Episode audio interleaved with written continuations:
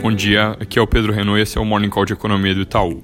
Começando pela China, o número de novos casos segue caindo, mas a gente tem indicadores de atividade como níveis de engarrafamento nas cidades, atividade portuária, consumo de carvão, que vão se recuperando ainda de forma bastante tímida. Hoje a Apple comunicou na imprensa que não espera entregar a meta de desempenho desse ano por causa de interrupções na cadeia de suprimentos e queda de demanda na China. A Bloomberg também coloca essa manhã que quase 80% das empresas americanas que operam por lá reportam falta severa de funcionários nas fábricas chinesas. Então ainda muita dúvida sobre o impacto na atividade global e da China especificamente. Lembrando que a gente reduziu recentemente a projeção para esse ano para o PIB de 6 para 5,8 8% por lá, mas com risco de que seja pior. O impacto do corona também tem se feito sentir num primeiro momento sobre a confiança na Europa, depois de dados que já não tinham sido muito bons no fim do ano passado e ali não tinha nenhum efeito de epidemia. O humor dos empresários na Alemanha teve piora forte em fevereiro, agora claramente puxado por esse, por esse fator. O ZWE, que é um índice de confiança divulgado por lá, mostrou recuo maior do que era esperado, inclusive, para esse mês. Nos Estados Unidos, a gente tem Sanders agora na frente do Biden nas pesquisas nacionais e o Bloomberg, depois de mais um salto grande, passando a Warren também.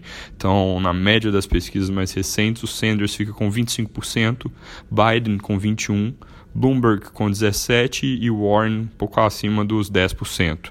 Com resultados mais recentes, o Bloomberg também cumpre o requisito mínimo para entrar em debates, e aí com isso ele deve participar amanhã à noite do debate de Nevada, que vai ter primárias nesse sábado.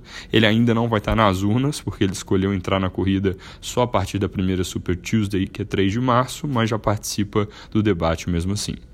Vindo aqui para o Brasil, Valor e Estadão colocam essa manhã que o governo deve enviar uma proposta de reforma administrativa para o Congresso nessa semana. A gente tinha visto bastante dúvida na semana passada, discussão de se eles iam de fato ter uma proposta em separado ou, por exemplo, usar outras PECs. Encaminhar uma PEC em separado é um ponto que sinaliza comprometimento com ajuste, mas que nesse primeiro momento não é nada muito mais concreto que isso. A gente precisa ver o conteúdo ali da proposta.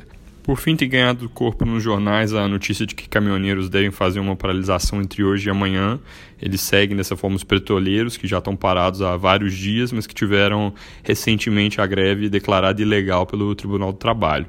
Segundo o Globo, a Brava, que é a Associação de Condutores, tem chamado os membros da categoria para pararem de trabalhar, mas sem criar bloqueios pelo país.